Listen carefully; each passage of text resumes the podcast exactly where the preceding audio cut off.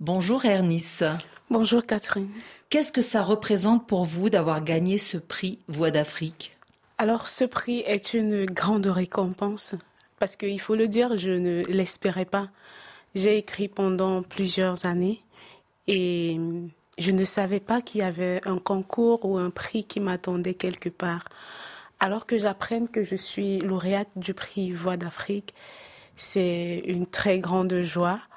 Déjà pour moi qui écris, pour ma famille euh, et j'imagine pour tous les jeunes Camerounais, pour toutes les jeunes Camerounaises qui écrivent parce que je ne suis pas seule, nous sommes nombreux et voilà, c'est aussi un espoir pour ce jeune-là qui évolue dans une société où l'écriture n'est pas très aisée.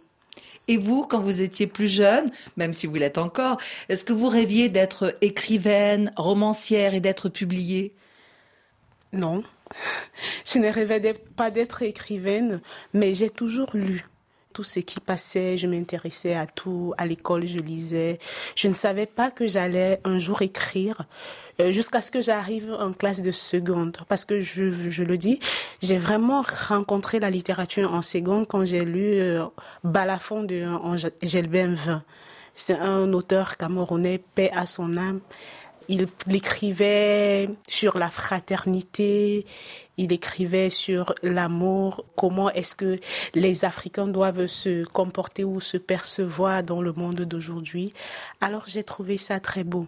Et voilà, je me suis mise à la poésie. Nous allons parler maintenant de ce roman, Comme une reine, qui met en scène donc une jeune Camerounaise qui vit à Douala depuis trois ans et qui n'a pas l'air d'être très épanouie.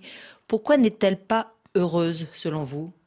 Elle n'est pas heureuse parce que sa société, son pays ne lui offre pas les opportunités auxquelles elle a droit.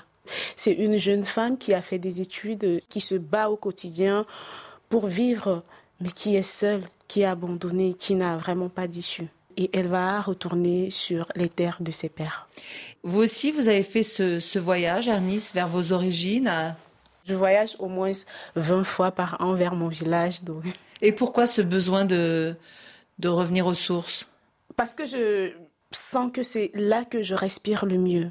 Au village, les gens sont sincères, les gens accordent du temps aux autres. La ville, euh, elle m'a toujours un peu embarrassée parce que tout le monde est pressé, personne ne s'occupe vraiment de l'autre. Alors qu'au village, il y a un apaisement, la vie s'arrête à un moment donné et on pense son existence.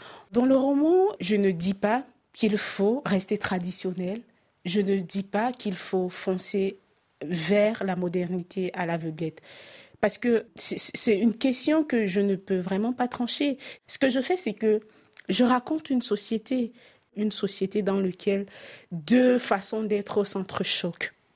Merci beaucoup, Ernice. Merci beaucoup. Je rappelle donc que vous êtes euh, la lauréate de cette troisième édition du prix Voix d'Afrique avec votre premier roman qui s'intitule donc Comme une reine aux éditions Lattès, avec qui RFI a fondé ce prix.